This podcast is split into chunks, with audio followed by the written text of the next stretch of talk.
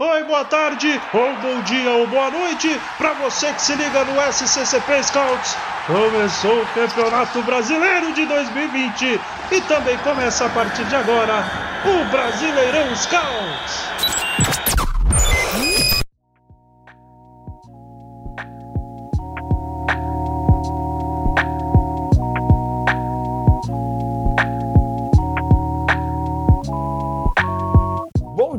Boa tarde, boa noite para você que acompanha mais um Brasileirão Scouts aqui no seu tocador de podcasts favorito.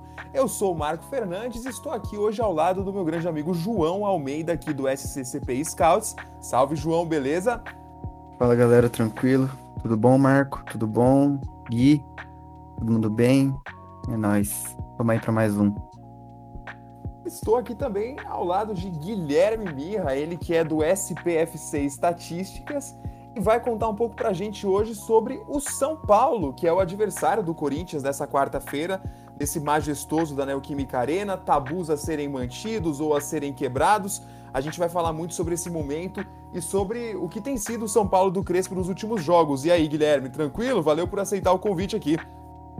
Obrigado a vocês. É, fala Marco, fala João é, todo mundo que está escutando aí no, de casa, da, de onde for. É, obrigado pelo convite e inclusive participei do, do, do, podcast do Corinthians Scouts no, no Brasileirão 2020, antes do majestoso do segundo turno, então espero que, que o resultado dessa vez seja melhor para São Paulo, porque aquela da, do, de dezembro do ano passado do, do mancinismo foi, foi bem traumática.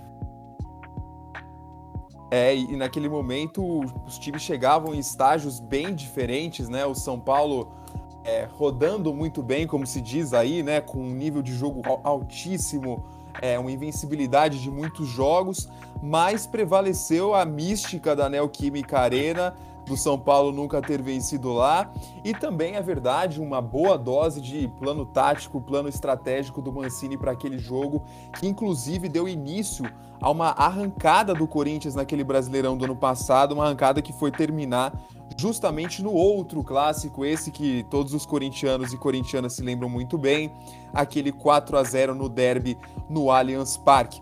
Bom, é, feitas as apresentações iniciais aqui, eu vou começar lançando uma pergunta para você, Guilherme. Eu queria que você contasse para a gente um pouquinho. O, acho que a pergunta que qualquer torcedor que não é do São Paulo e que não está assistindo a todos os jogos do São Paulo se faz quando olha para a tabela. O que, que aconteceu com o São Paulo depois da final do Paulista? Do título paulista, da tal saída da fila, anos de é, anos sem título, né? E nós corintianos sabemos bem como é isso também. A nossa história está marcada por um período como esse lá de 55, 77 e tal. Agora, o que, que aconteceu com esse São Paulo, Guilherme? Foram, foram resultados circunstanciais? Foram é, é, resultados marcados por uma questão tática? Por que, que o São Paulo hoje integra a zona de rebaixamento do Campeonato Brasileiro depois de sete rodadas? É, tem todos uns, uns fatores também extra-campo de planejamento da diretoria, que, de ter priorizado o Paulistão e tudo mais, mas acho que é melhor focar no que acontece dentro das quatro linhas aqui para esse momento. E. Pode até soar como desculpa, assim, mas é difícil fugir do, da questão dos desfalques, né? O, o tanto de desfalque que o, que o São Paulo teve: Luciano, várias lesões, Daniel Alves, Luan é, Arboleda na seleção, Miranda agora machucado também. Isso aí tudo prejudica o funcionamento do time. E são jogadores, não, não são só desfalques, né? São jogadores muito importantes para o funcionamento correto e ideal do time, né? Quando o São Paulo atingiu aquela melhor fase do Paulistão, tinha Benítez voando, Daniel Alves voando, dando um monte de assistência. Esses dois caras foram os primeiros a se machucar. É, Luciano também ainda estava meio, meio assim. Então é difícil fugir do, do argumento do, dos desfalques, que realmente atrapalha. E aí. Mas isso também volta na questão do planejamento, né? O, a, a escolha para a priorização do, do Paulistão acaba pagando, cobrando esse preço do, do São Paulo na questão física. E aí, isso eventualmente, consequentemente, leva a uma queda de desempenho na, na questão tática também muito forte. É, porque o São Paulo, um dos traços mais característicos do São Paulo do Crespo, era essa pressão pós-perda, né? O, a, a, tentativa de recuperar a bola logo no campo de ataque, já próximo ao gol. Então essa pressão fica um pouco desajustada, porque os, os jogadores, primeiro, que não têm um entrosamento correto para fazer esse tipo de movimento, é, acabam não tendo exatamente o, o, o, o vigor físico ideal para fazer isso durante 90 minutos. E, e aí isso deixa o time bagunçado atrás e não consegue segurar um monte de, um monte de ataque adversário. Então acaba levando dois gols do Cuiabá, do Atlético Goianiense. Então são, são coisas que levam umas às outras, eu acho. É, que podem até começar fora de campo, mas definitivamente tem, tem grande questão tática e técnica aí no meio. Dentro desse plano tático é até interessante, né? Porque é, eu estava dando uma olhada aqui, aliás, o Guilherme que trabalha também no SofaScore, eu estava justamente utilizando o SofaScore para dar uma olhada em algumas estatísticas do São Paulo por aqui e logo salta aos olhos para mim a posse de bola, né? 62% de posse de bola em média do São Paulo ao longo das partidas, mas uma defesa muito vulnerável. De certa forma, é uma crítica que já era feita nos tempos do Diniz, né? É, lógico que não estou afirmando aqui que o São Paulo hoje jogue de uma forma parecida. Acho até que em alguns lances lembra um pouco, né? Alguns tipos de gols sofridos, alguns com falha de saída de bola do Thiago Volpe, por exemplo, que a gente cansou de ver, especialmente naquela queda de desempenho do São Paulo do Diniz do ano passado, mas é de fato uma coisa que, que marca um pouco, né? O time tem 62% de posse de bola, mas tem nove gols sofridos em sete jogos e só quatro gols marcados, né? Então, realmente é algo interessante, assim, é, é algo que chama a atenção, para dizer, né? E, e, ao contrário, o João, para a gente falar um pouco desse Corinthians do Silvinho, que vem nesse estágio inicial, que agora é, fez uma semana de quatro pontos, que é o que a gente sempre diz, né? O Corinthians tem que fazer semanas de quatro pontos quando, quando tem dois jogos. Mas o último jogo deixou aquele gosto daquele chá de boldo na boca, né? Mais do que amargo, assim porque depois de estar com um a mais, o Corinthians vencendo o jogo, acabou cedendo a uma pressão do Fluminense, é, mesmo com um jogador a menos, e acabou cedendo o um empate por ali. É, o Corinthians do Silvinho não é um time muito fã da posse de bola, João, mas você enxerga qualidades no time do Corinthians que compensem essa falta de volume de jogo, de posse de bola, de trabalho de bola, qualidades que sejam ofensivas ou defensivas que façam com que o Corinthians não sinta falta desse volume tão grande de posse de bola? É, então, Marco, eu acho que não. Principalmente olhando para os últimos resultados, sabe? O Corinthians não é um time que não tem a posse, mas sobra em campo na questão resultado. É, o Corinthians não sobra em campo na questão resultado, isso é óbvio. O Corinthians, inclusive, tem uma dificuldade gigantesca de fazer gol. É, inclusive ficou até um tempo aí sem marcar e voltou a marcar contra o Palmeiras. É, depois disso, marcou em todos os jogos, menos contra o Bahia, que inclusive foi um jogo de duas equipes muito, muito páreas. É, mas não, eu não, não vejo um Corinthians que tenha que tenha um, um lapso ou algo positivo em não ter a bola nos pés.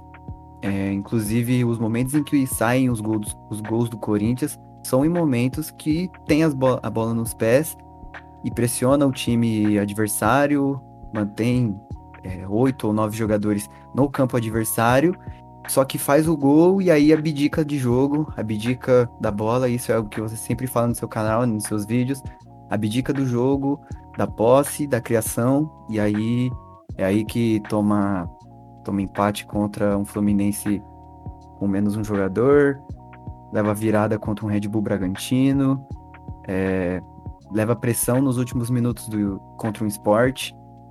Então, bem difícil olhar para isso. É um São Paulo que tem a posse de bola, é um time que valoriza muito a posse de bola. Óbvio, como o Guilherme citou, tem muitas. É, alguns erros técnicos com os jogadores que vêm jogando e por desfalque e tal, mas inclusive, inclusive se ele puder responder depois, o Miranda volta? Quais são os jogadores que voltam aí para para essa partida contra o, contra o Corinthians, porque a gente sabe que tem alguns jogadores que estão desfalcando e tal. Mas não, respondendo essa pergunta, Marco, não, não vejo algum ponto positivo é, para essa falta da, da, do gosto pela posse de bola e pela criação, né? Que, que, são duas coisas que estão muito ligadas nesse Corinthians. Então, não, não vejo algo positivo e que valorize é, um possível Corinthians marcando gols contra um São Paulo, assim, mais de um gol. Chega a ser até engraçado, né? Porque o Corinthians parece um time torto nesse sentido, porque não é um time que execute uma proposta reativa de jogo, como é o Palmeiras, por exemplo. Não parece ser a grande estratégia do Corinthians atacar em transições rápidas, apesar de ter o Gustavo Silva em uma brilhante fase, vivendo uma temporada exuberante. É, não é o tipo de jogador que vai receber a bola, conduzir por 80 ou por 60 metros que seja do, do campo, sozinho, carregando 3, 4 marcadores e finalizar, como faz, por exemplo, o Rony muito no time do Palmeiras. Né? O time do Corinthians é um time que tenta tocar a bola, mas parece que a, a, o excesso do tempo do jogo em bloco baixo faz com que o Corinthians tenha pouco a bola. Né? Quando a tem, até trata bem, consegue desenvolver jogo, consegue transitar, consegue fazer ataque posicional, mas o problema é que a tem muito pouco, por justamente não fazer esse tipo de pressão pós-perda, esse tipo de pressing, de bloco alto, esses gatilhos de pressão ativados no bloco alto. O Corinthians tem tido muito pouco. Agora, para a gente continuar nesse tema da posse de bola, o, o Guilherme, é, essa posse de bola é inimiga desse São Paulo do Crespo nesse atual momento? É, mas, mas por que que você vê isso assim? Tipo, o que está levando o São Paulo a ter uma posse de bola tão infértil? É um problema na ligação, no meio-campo? É um problema nas alternativas de jogo? Ou o time está muito engessado, não tem tido muita movimentação? Tem a questão do desentrosamento que você levantou, mas o São Paulo também não tem sido aquele time que finaliza tanto, que tem aquele grande volume de jogo e que está desperdiçando um caminhão de chances, como ia até em algum período do ano passado com o Diniz foi isso, né? Pelo contrário, o time de São Paulo tem a bola, mas finaliza pouco, né? O que está faltando na engrenagem ofensiva do São Paulo para melhorar e voltar àquele patamar do início da temporada? Então, posse de bola é, é uma constante, assim, nesses últimos dois trabalhos do São Paulo, né? Nunca, nunca teve em falta. Nem pro Diniz, nem pro Crespo. E movimentação também não, vou, já vou até adiantar logo de cara. O Diniz sempre cobrava aqueles gritos lá da beira do campo, movimento, sei lá o que. O Crespo também pede bastante. É, e o São Paulo do Crespo é, apresenta várias situações de desmarque ou de lançamentos em profundidade, etc. Mas eu acho que é justamente isso, essa questão de trabalhar com profundidade, de cruzar a bola na área, que deixa o jogo um pouco menos apoiado. É aí que eu acho que, que tá falhando na posse de bola do São Paulo, que, que, não, que não é uma posse de bola exatamente produtiva. Que o São Paulo não consegue finalizar, não consegue criar jogadas mais perigosas. É, inclusive, é, vou até pegar um, um número aqui um pouco mais, mais concreto, vou puxar diretamente aqui do, do, dos meus empregadores SofaScore, porque o São Paulo é, é, um time que, com o Diniz, a marca assim, sempre foi de criação, de volume de jogo, de criar boas oportunidades, mas o São do Crespo também, sendo bem honesto, não, isso foi até intensificado com o Crespo e o São Paulo virou um time mais eficaz com o Crespo. Mas se você pegar o nível de criação de chances claras de, gol do São Paulo nesse começo de Brasileirão é, é coisa assustadora, assim. São, são números muito baixos pro, para um time que valoriza tanto a posse de bola e, e, devia criar muito mais, por exemplo. O São Paulo tá em 19 no ranking do Brasileirão, frente só do Cuiabá. Então é uma posse de bola muito produtiva e esse, essa falta do jogo apoiado, essa tendência a buscar lançamentos em profundidades, os desmarques do Gabriel Sara, é, cruzamentos do Reinaldo, isso tudo atrapalha é, o, o, jogo apoiado, que é o que, que, é o que levou o, o São Paulo a, a, atingir o alto patamar que teve na temporada até agora. Então eu vejo essa, essa característica específica de abusar de cruzamento, de bola enfiada, o principal fator que impede o São Paulo de, de ter uma posse de bola de fato produtiva. Interessante, interessante esse ponto também. E eu acho engraçado uma questão que vai mais ou menos nessa linha, são as referências técnicas do time, né? Quando a gente fala do Corinthians, por exemplo, a gente fala muito de Luan e Cantilho como referências técnicas. Me parece que não há muita dúvida de que no São Paulo essas referências sejam Daniel Alves e Benítez, né? É... Vamos dar uma comparada nisso aqui, acho que é um outro tema legal também para gente, a gente tocar. Primeiro eu vou com você nessa, João. É, Luan e Cantilho, muito tem se falado sobre a questão dos dois jogarem juntos e não renderem juntos nesse modelo de jogo do Corinthians, né? É, que quando joga o Cantilho, quando o esquema favorece o Cantilho, ele para de favorecer o Luan, quando favorece o Luan, para de favorecer o Cantilho, enfim. Você tem sentido falta dessas conexões das duas maiores referências técnicas do time do Corinthians hoje? E, e se você acredita que ainda é possível ver Luan e Cantilho jogando juntos dentro da ideia de jogo do Silvinho de uma forma é, eficiente e que condiza, condiza ou condiga, né? Aí fica o, o, os pasquales da vida, que seja condizente, para não, ter o risco aqui, que seja condizente com a grande qualidade técnica que esses caras têm. Então, Marco, é, sobre o Cantígio, eu sou meio suspeito a falar, porque eu gosto muito dele nesse esquema em que o Silvinho vem, vem colocando. Ele como homem de saída, é, como homem do passe em diagonal, eu acho que o Cantígio ele tem muito potencial e, e, vem assumindo isso com, com clareza, né? Ele, é, ele vem sendo muito...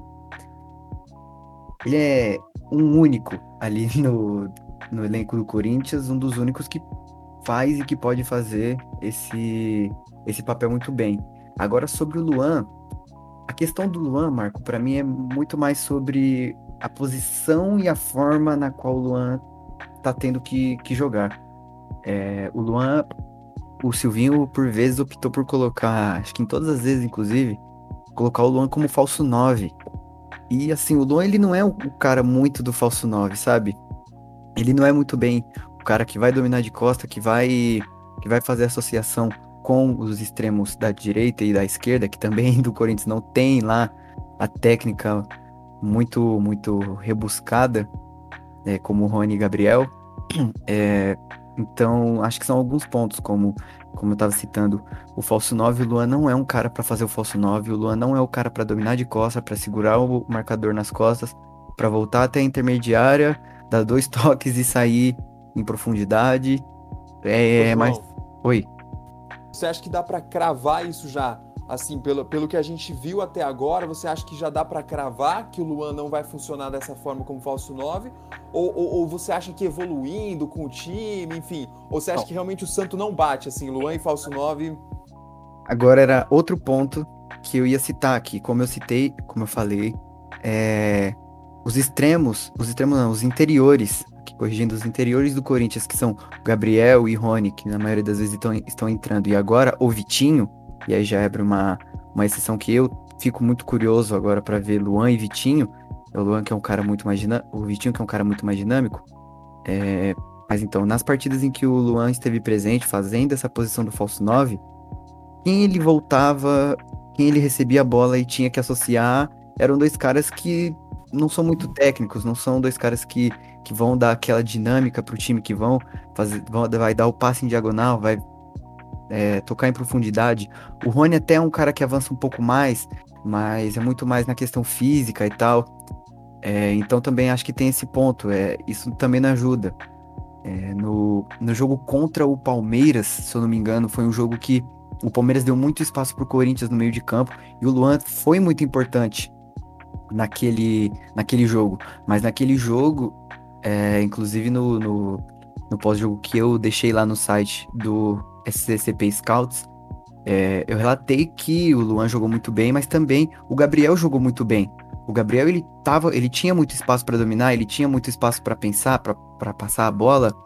É, então isso ajudava o Luan na, na recomposição e é algo que não acontece na maioria dos jogos. Na, nos outros jogos o Luan voltava, recebia a bola e era o que a torcida comentava. Ninguém aparecia para tocar, pro Luan tocar, ninguém aparecia para associar com ele. Ele não, não é o cara de segurar a bola de costas. Então, eu acho que trabalhando um pouco melhor o estilo de jogo, os jogadores já parecem entender mais um pouco o estilo de jogo a cada jogo. É, e agora com o Vitinho pela direita, é, o Jacete aqui no, no Scouts é um cara que defende muito o Vital como interior, e eu também defendo muito o Vital. Ele precisa jogar como interior esquerdo, só que a gente não tem o um ponto esquerda. Mas aí seria, seria uma outra ideia. Eu acho que assim você teria um Luan um pouco mais participativo, o Luan fazendo jogos mais regulares. É, e se ajeitar tudo certinho, eu acho que que, que daria certo, mas aí você também perde um pouco da referência na área, né? E o Jô é o cara que vem, vem marcando os últimos gols do Corinthians. Mas respondendo aí a, a sua pergunta, Marco, o, o Cantígio para mim ele é um absoluto na equipe, mas acho que Luan e Cantígio jogando juntos, eu acho que só se em um cenário onde onde Silvinho entrasse com, com Vitinho e com alguém alguém no lugar do, do Gabriel, até mesmo o Gabriel, mas o Gabriel em uma partida, fazendo uma partida boa. É, eu acho que daria. Porque o Gabriel contra o Fluminense. Sim. Não, o Gabriel contra o Fluminense. Rasguei de almofada aqui em casa, pelo amor de Deus, cara. Tem que passar em algum mercado ali pra comprar almofada pra compensar as almofadas que eu rasguei vendo o Gabriel cara, contra o Fluminense, cara. Cara, então, o Gabriel, ele é um jogador que oscila muito, e vocês até citaram isso na live, né? O Gabriel, ele é um jogador que oscila, e o Luan, o Luan jogando como falso 9, ele não pode ter um, um cara que oscila na frente dele para ele passar. Sabe, se o, for um dia de um Gabriel contra um Fluminense que não tava conseguindo dominar uma bola, aí dificulta um pouco e acaba caindo um pouco o peso nas costas do, do Luan. Vamos passar para o lado tricolor agora, Guilherme. É, conta pra gente um pouco sobre o momento do Daniel Alves e do, e do Benítez. É, o Benítez que chegou esse ano com uma grande expectativa pela temporada que ele fez ano passado no Vasco. É, fez alguns jogos muito interessantes esse ano pelo São Paulo já também, né? Talvez tenha sido um dos grandes líderes da equipe naquela, naquele campeonato paulista, para o título paulista, né? Apesar de não ter conseguido se recuperar a tempo do segundo jogo da final. Mas como que tem sido essa relação dos dois agora voltando é, os dois meio que voltando de lesão na realidade, né, num, num momento ainda de, de, recuperação.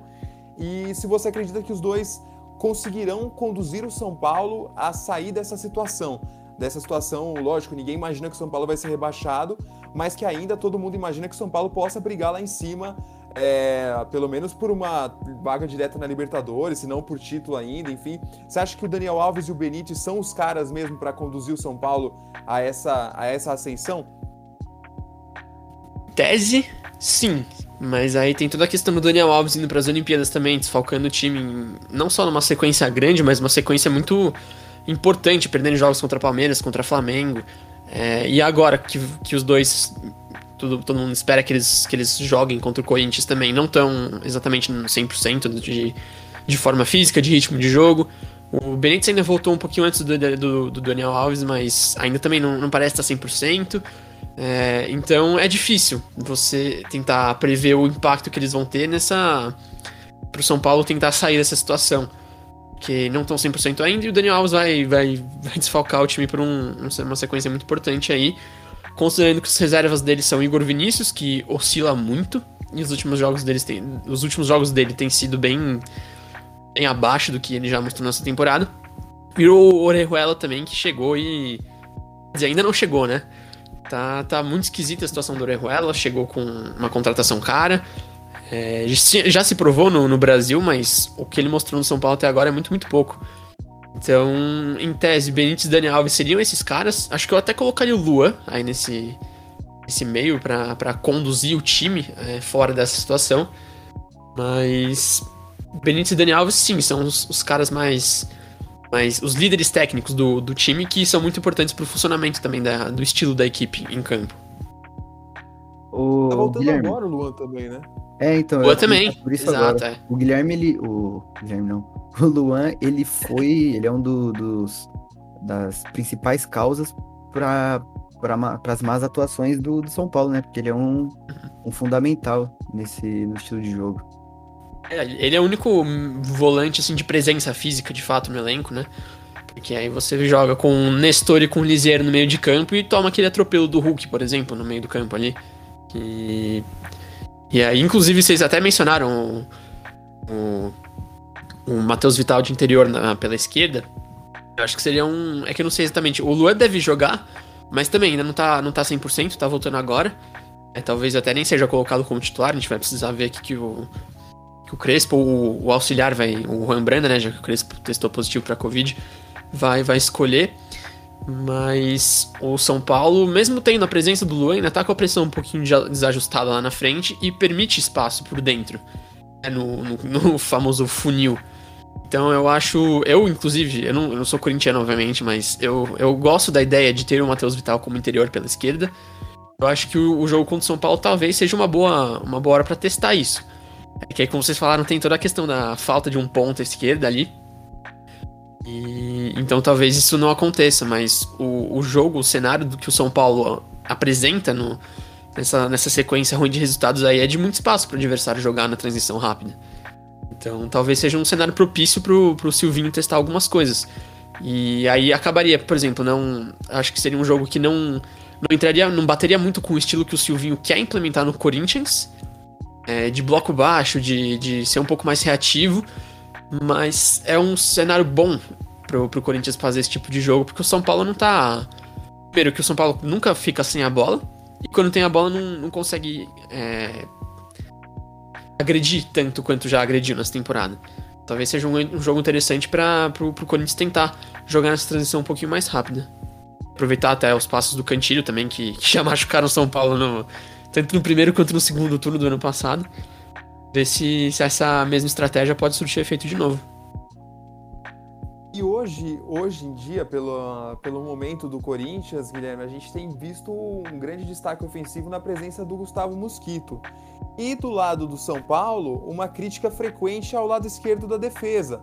Né? Uhum. A, a, ausência do Léo por alguns jogos e a, até a escalação do Reinaldo como zagueiro por algumas partidas, enfim, geraram uma série de críticas. E agora me parece que a expectativa é de uma volta é, e de uma sequência dos dois juntos de novo, o Léo como zagueiro pela esquerda e o Reinaldo como ala esquerda, né, que seria a volta àquela formação titular que mais deu certo por ali na temporada, mas você acha que o São Paulo, por essa instabilidade recente naquele setor, é, tende a sofrer também com, essa, com esse bom momento do Mosquito? É, então, acho que são coisas que se complementam, né? A boa fase do Mosquito, inclusive de, de conseguir arrancar pênalti, né? Foram três pênaltis que ele sofreu em, em sete rodadas do Brasileirão, assim, um número bem, bem expressivo. E, e a má fase. Oi? Contra o Bahia, contra o Bahia ele tava fora, é isso mesmo. É, e aí, e a má fase do, do setor esquerdo de São Paulo também, que já também não vai contar com o Miranda na cobertura, por exemplo. O Bruno Alves também vem de atuações um pouco abaixo. É, então são, são situações que se complementam a favor do Corinthians. O Léo realmente deve, deve voltar para o time titular e o Reinaldo deve ser titular também na, na ala. Acho difícil que o Wellington seja colocado num jogo desse. O São Paulo em uma fase, jogando em Itaquera e etc. Mas esse pode ser um dos caminhos, sim. É, não vejo por que não. Inclusive, é, acho bem, bem possível que esse seja um bom caminho para o Corinthians conseguir alguma coisa na produção ofensiva. Maravilha. E olha, já agradecendo a todos vocês que acompanharam esse nosso podcast até aqui. Já fica o nosso convite para você seguir acompanhando os podcasts do SCCP Scouts, se inscrever no nosso canal do YouTube e seguir todas as nossas redes sociais, sempre arroba SCCP Scout, já somos quase 35 mil no Twitter. Fica a dica também para você seguir o SPFC Estatísticas, é, pra, para o qual trabalha o Guilherme Mia, que também tem uma presença muito forte no Twitter e em todas as outras redes sociais também. E para finalizar aqui, este Brasileirão Scout de número 6 para a oitava rodada do Brasileiro, eu vou perguntar para vocês dois a mesma coisa. O que é que dá para projetar da temporada dos dois times em cima do Campeonato Brasileiro, né? Porque, infelizmente, Guilherme, você vai ter que me desculpar nessa, mas a gente só tem o brasileiro, tá? A gente não tem essa história de Copa do Brasil, Libertadores, isso aí é coisa para time em outro patamar, entendeu? Então aqui a gente só vai falar do Campeonato Brasileiro, que é o nosso biscoitinho aqui que tá sobrando. É, João, o que, é que dá para projetar nesse Campeonato Brasileiro pro Corinthians daqui até o final, hein? Triste, hein, Marco?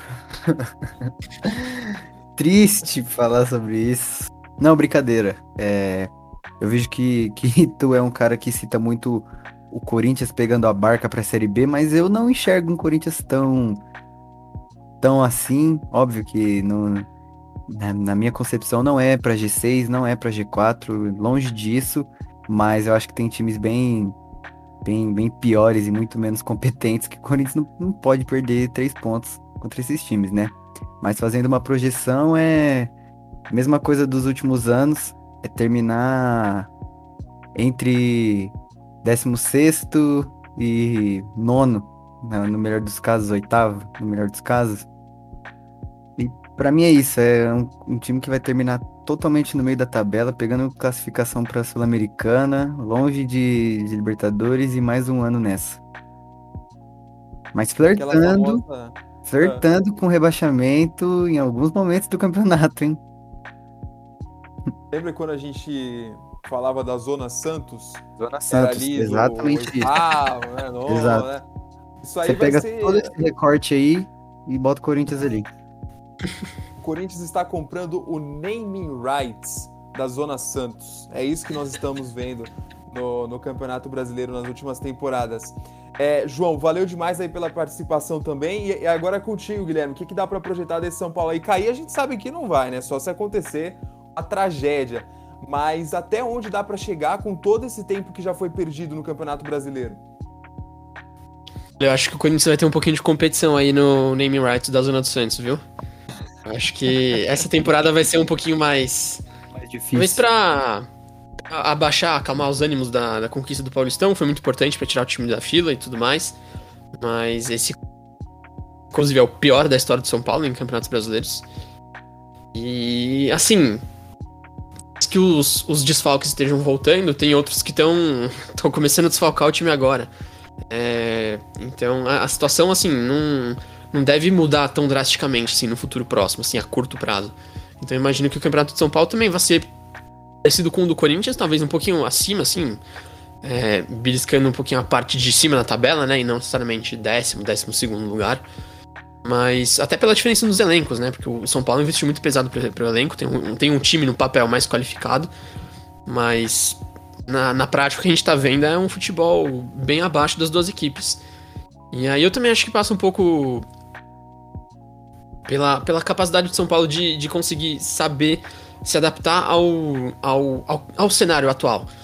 Então, de, de entender que as coisas não estão indo do jeito que deveriam, do jeito que poderiam estar acontecendo, e, e tentar reverter essa situação dentro de campo também, porque o planejamento já foi feito no começo da temporada é, e esse estrago aí já, já foi. Então tentar agora assim, encaixar o que está acontecendo dentro das quatro linhas, que tem muita coisa errada acontecendo, né? Coisa da a pressão desajustada, o jogo pouco apoiado, muitos cruzamentos, muitas bolas enfiadas e tudo mais. E aí o, e o Crespo, assim, pra torcida do São Paulo, tudo bem que o, o alvo desse podcast não é a torcida do São Paulo, mas Crespo acho que já fez o suficiente pra merecer esse voto de confiança e, e que ele é inteligente pra sacar o que tá acontecendo e, e tentar ajustar na medida do possível, né? Contando de novo com os vários desfalques que a gente ainda vai ter durante a temporada. Mas eu acho que a- a- o resto do, do campeonato vai ser mais ou menos esse também, de meio de tabela. E possivelmente beliscando uma vaguinha na Sul-Americana por causa da, da- do monte de vaga que, que acaba saindo pros clubes brasileiros. Tá certo, então, tá certo. Então o trabalho do Crespo ainda não é alvo de grande contestação por parte da torcida do São Paulo, né, Gui? É, eu imagino que não. É, todo mundo fala que ah, tem gente pedindo o Crespo fora, mas isso é uma parcela assim, minúscula. É, diria que nem 1% da torcida pede ele fora de, de fato. É, tem que ligar um alerta, tem que ficar com um pezinho atrás, tem que ficar preocupado e, e assim, desconfiado um pouquinho da situação, não do Crespo, obviamente. Mas o trabalho do Crespo em si acho que não, não, não tá pra ser contestado ainda não. 31 de maio de 2021. Dizem as más línguas que foi nesse dia que tudo começou a dar errado pros lados do Morumbi. Afinal, foi o dia em que o- a conta oficial do São Paulo no Instagram, confesso que não vi nas outras redes sociais, mas vi no Instagram, publicou uma foto de Crespo ao lado de ninguém mais, ninguém menos que Adenor Leonardo Bacchi, o Tite. Desde ali, o São Paulo não venceu mais pelo Campeonato Brasileiro e por nenhuma outra competição também, diga-se de passagem, desde então. Olha, então agradecendo demais mais uma vez a presença do Guilherme. Guilherme, valeu demais pela participação mesmo. Qual que é o teu arroba lá no Twitter pra galera seguir, então? Obrigadão por vocês pelo convite. É, o arroba é Guilherme Underline Mirra, pra quem quiser acompanhar lá. A maioria das coisas sobre São Paulo, então imagino que eu, o público aqui de- desse- desses episódios não vai se interessar tanto, mas, mas o, o debate sobre o futebol é sempre muito aberto, muito, muito franco também por lá. Então, vamos aí. E o do São Paulo Estatística é aquele mesmo que eu falei, né? É arroba SPFC Estatística, certo? Isso. Então, beleza. João, valeu demais, meu querido. Tamo junto pra próxima aí, hein? Muito obrigado, Marco. Muito obrigado, Guilherme, aí também pela, pela aula de estatística, pela aula de São Paulo. Muito obrigado aí. Tamo junto. Mais uma vez agradecendo a todos vocês que nos acompanharam até aqui, ficando mais uma vez o convite também para você se inscrever no nosso canal do YouTube, seguir todas as nossas redes sociais e comentar no Twitter com a hashtag TRScouts, que a gente sempre interage com vocês por lá também, valeu? Um grande abraço a todos, até a próxima e vai Corinthians!